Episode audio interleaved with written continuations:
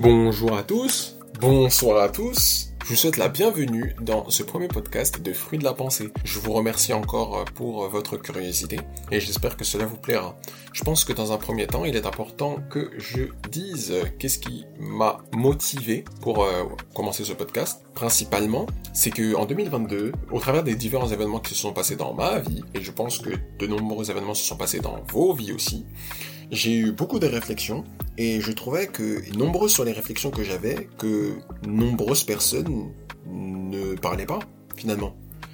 Et donc du coup, euh, je viens ici partager mes réflexions afin de pouvoir ou pas ouvrir euh, la conversation et ouvrir à la réflexion. J'estime que cela pourrait être bon pour tout le monde. Voilà, voilà. Donc, rentrons dans le podcast sans plus tarder. Le sujet d'aujourd'hui va être quelque chose qui nous touche un peu tous, vous voyez Quelque chose qui nous suit tout le long de notre jeunesse, tout le long de notre vieillesse aussi, mais on ne prend pas forcément tout le temps le temps de discuter, selon moi en tout cas. Et c'est l'amitié.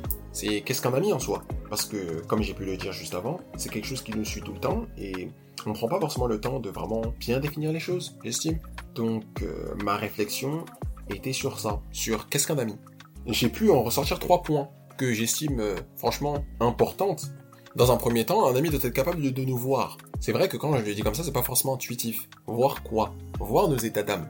Donc, je veux dire nos sentiments, nos émotions. Je m'en souviens, il y avait une étude qui avait été faite où on avait pris un nombre de personnes conséquentes de différentes cultures et de différentes ethnies et on avait analysé leur pattern facial.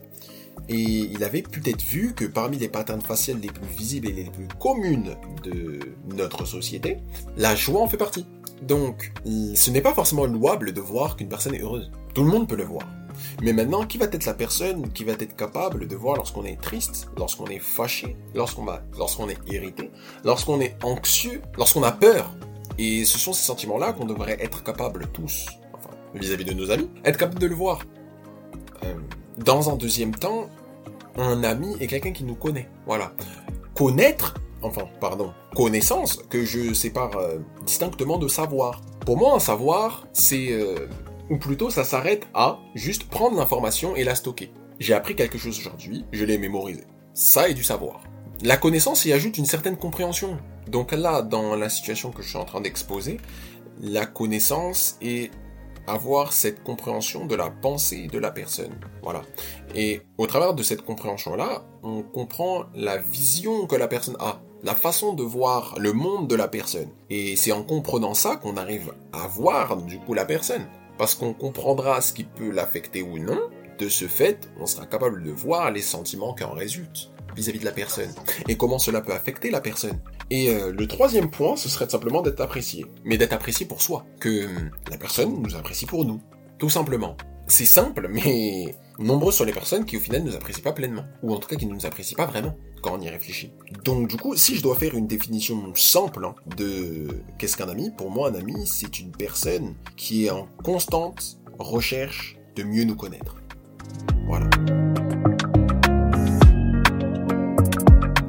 Si je dois dire qui sont les vrais amis ou qu'est-ce qu'un vrai ami, faut que je dise qu'est-ce qu'un faux ami.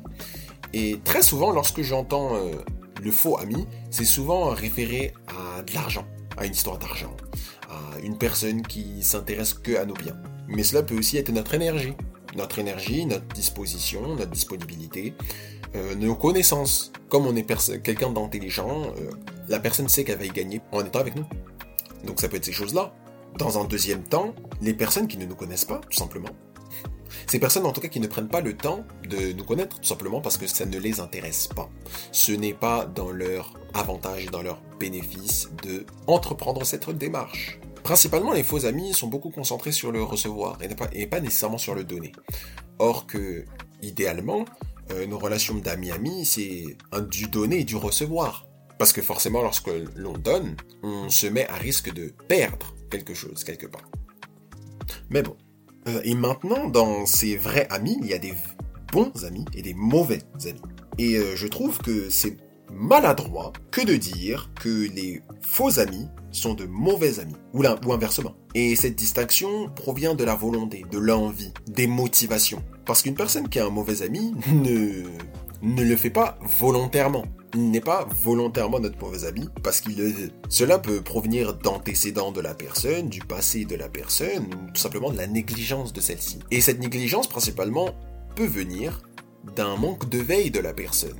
Si je reprends ma définition, j'ai dit qu'un vrai ami, c'est une personne qui est en constante recherche de notre personne. Et donc, si à un moment donné, la personne s'arrête de chercher, elle se satisfait de ce qu'elle connaît de nous.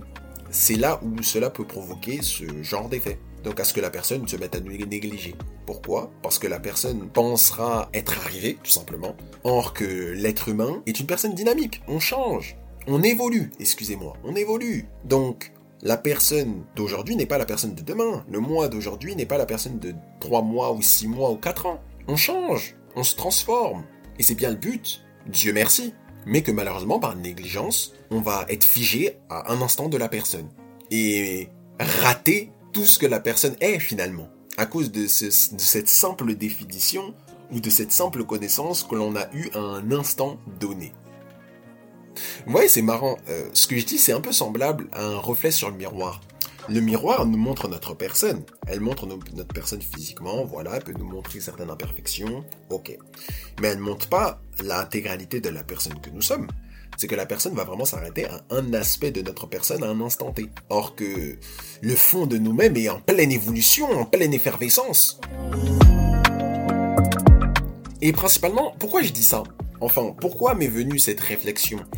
C'est pas pour que je puisse être là et dire ah, bon, cette personne, c'est un faux ami, cette personne est une vraie amie, et vas-y, les faux amis, je les sors. Non, du tout, c'est pas ma démarche. Et ce n'est pas le but, et je ne dis pas ça pour vous euh, proposer cette solution-là. Loin de là. Bien au contraire, c'est pour se protéger. Se protéger parce que, effectivement, une personne qui a un faux ami est différente d'une personne qui a un vrai ami, mais surtout notre attente de la personne doit être différente. Ce que l'on peut espérer va être différent. Et donc, afin de pouvoir correctement faire les choses, il faut qu'on puisse distinguer correctement les choses. Et là, dans notre cas, distinguer les vrais amis des faux amis, afin de pouvoir avoir une disposition de cœur en accord avec la situation dans laquelle on est, tout simplement. Donc c'est pour nous protéger dans un premier temps, et dans un second temps aussi, être capable de jouer notre rôle. Euh, on a souvent, en tout cas dans la société d'aujourd'hui, et ce que j'ai pu en comprendre, que la société veut beaucoup nous faire croire que le plus important c'est nous-mêmes. Mais que quelque part, si on peut être la différence pour quelqu'un d'autre, c'est bien. Si la différence de la vie d'une personne peut passer au travers de nous, c'est bien. On ne doit pas en faire non plus notre métier. Quoique, quoique, hein. Mais cela est un rôle qu'on devrait tous avoir dans nos têtes. Moi, je le pense parce que, à une finalité, les personnes qui sont dans ma vie, je n'ai pas pleinement choisi qu'elles soient là. La personne aurait très bien pu partir, ou ces personnes auraient très bien pu partir, malgré le fait, malgré les diverses choses que j'ai pu faire. Et donc, là, dans, le, dans ce cas-ci, si les personnes sont encore présentes dans nos vies, c'est que quelque part, il y a une raison. Et il y a un but au travers de cela. Donc, euh, si nous, on peut permettre au bienfait des personnes qui sont dans notre entourage, autant le faire. Qu'est-ce que cela nous coûte? Rien à un certain moment. Autant le faire. Autant être présent, autant être là, mais se disposer en conséquence afin de pouvoir correctement faire les choses et ne pas être affecté ou ne pas tout simplement être attristé par ces personnes. Parce que le but de faire le bien, c'est pas d'être attristé à la fin après l'avoir fait ou de le regretter. Loin de là. Le but, c'est de le faire de bon cœur. Savoir que, au final, la récompense ne viendra pas forcément de ces personnes-là, tout simplement. Tout ça, je le dis à mon humble avis. Mais voilà, c'est ce que j'avais à dire vis-à-vis du sujet. J'espère que vous avez apprécié. Et euh, c'est euh, sur euh, ça que j'arrête ce premier podcast.